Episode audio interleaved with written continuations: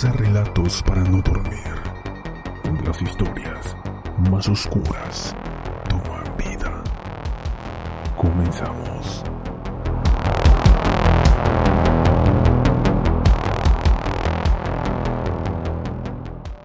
Es considerado el peor asesino en serie de la historia de Nueva York. Luego de quitarle la vida a 17 prostitutas con el motivo más desquiciado e inimaginable. Para que su padre, que había fallecido, no se sintiera solo en donde estuviese. Antes de continuar, los invito a que nos sigan a través de Instagram. Nos encuentran como relatos para no dormir. Sin más, continuemos con nuestro caso. David Griskin nació el 20 de enero de 1959 de una pareja de adolescentes, así que fue adoptado cuando tenía tres meses por el matrimonio Riskin, Bernard y Jenny, el día de San Valentín. Tres años más tarde, en enero de 1962, la pareja también adopta a una niña. David tenía un carácter muy reservado y siempre fue el centro de las bromas de sus compañeros. Le robaban sus libros, comida y le bajaban los pantalones, transformando así su personalidad en taciturna, solitaria y sin amigos. Además padecía dislexia, hecho que aún lo acomplejaba más. David y su madre mantenían una muy buena relación. Los dos disfrutaban de la fotografía, la artesanía y la jardinería. En la escuela fue un alumno normal a pesar de tener un coeficiente alto. En 1977 se graduó e intentó encontrar trabajo, pero durante varios años no pudo conservar ningún empleo durante mucho tiempo seguido. La higiene pobre, las ausencias y la ineptitud en general eran las principales causas.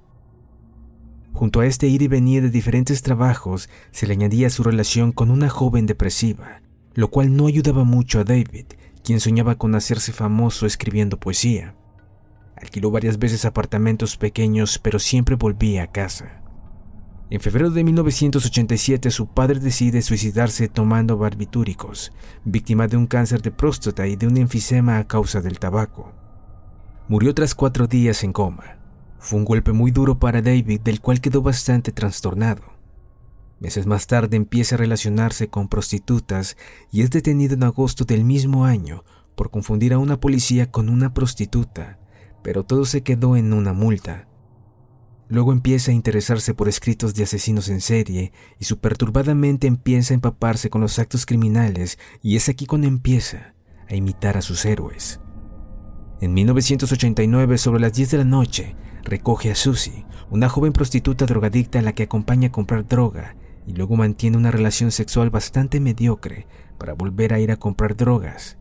Pero David, en vez de eso, la golpea y la tira al asiento de atrás de su coche le lleva a su casa y al cogerla ella se defiende y le araña en la cara, pero él, más furioso todavía, la estrangula. Lo limpia y ordena todo, la mete en la cama y duerme en varias horas. Al despertar la traslada al sótano y la desmiembra. La cabeza la mete en un tarro de pintura y los trozos en bolsas de basura. Por otro lado, separa la piel de las yemas de los dedos y le arranca los dientes con unos alicates mete todas las bolsas en el coche de su madre y mientras viaja por Manhattan, va tirando los trozos del cuerpo. Un día, en un campo de golf, encuentran la lata de pintura con la cabeza de la chica dentro, pero nunca pudieron identificarla. Aunque David cogió un ataque de ansiedad al enterarse de que la joven era positiva de SIDA.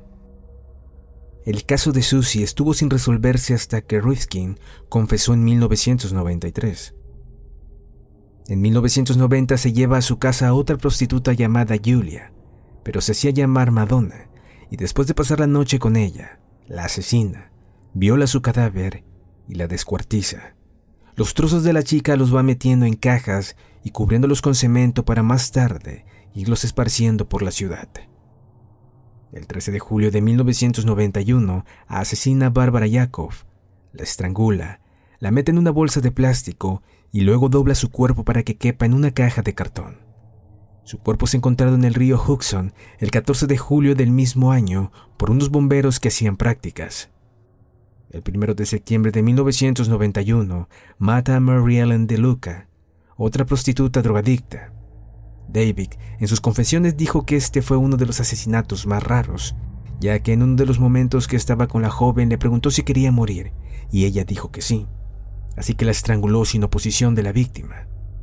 Fue encontrada el primero de octubre, pero no pudo ser identificada hasta que David confesó en 1993. El 26 de diciembre de 1991 asesina a Lorraine Orbiato, también prostituta, drogadicta y positiva de SIDA. Esta fue encontrada el 11 de julio de 1992. David usaba diferentes herramientas para asesinar. Algunas eran estranguladas, como ya hemos visto, y otras como Jenny Doe y Marine Holloman recibieron golpes hasta la muerte con un recipiente de pintura. También se deshacía de los cuerpos de formas diferentes. Normalmente las descuartizaba y repartía los trozos, mayormente por los ríos, pero a Iris Sánchez muerta en 1999, la escondió bajo un colchón. El 25 de mayo de 1992 mata a Ana López y la tira en el bosque de Brewster. Es encontrada al día siguiente. El 16 de noviembre de 1992 mata a la siguiente, Jenny Soto, quien se defendió arañándole a Riskin en la cara y este le rompió el cuello.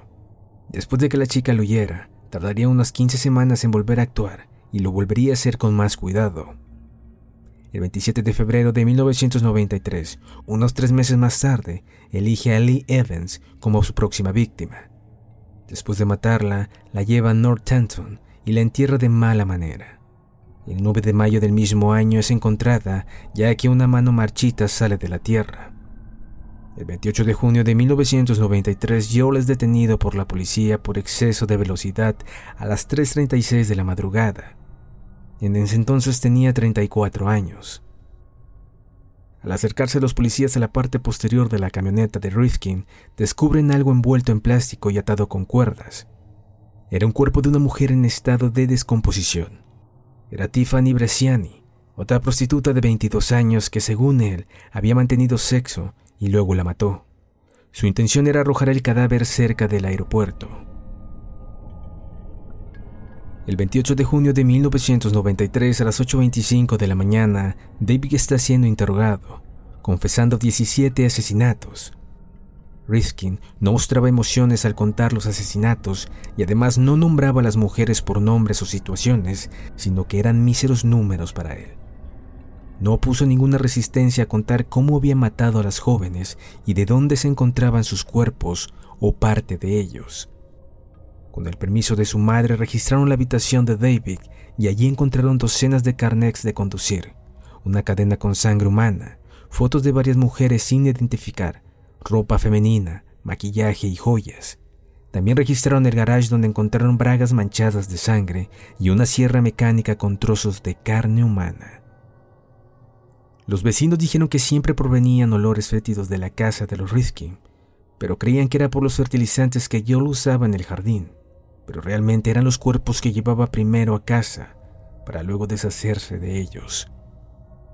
Una vez en la cárcel le contó a su psiquiatra que tenía visiones de que moriría a los 64 años como su padre y que cuando mató a la víctima número 17, concretamente a Tiffany Bresciani, sabía que sería la última, porque él tenía el doble de edad, 34 años.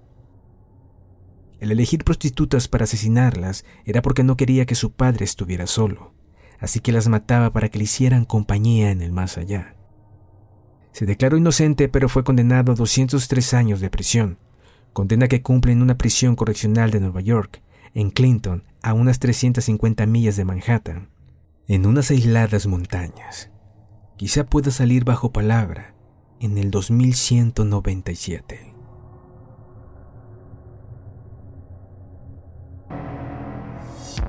Si te ha gustado nuestro programa no olvides seguirnos.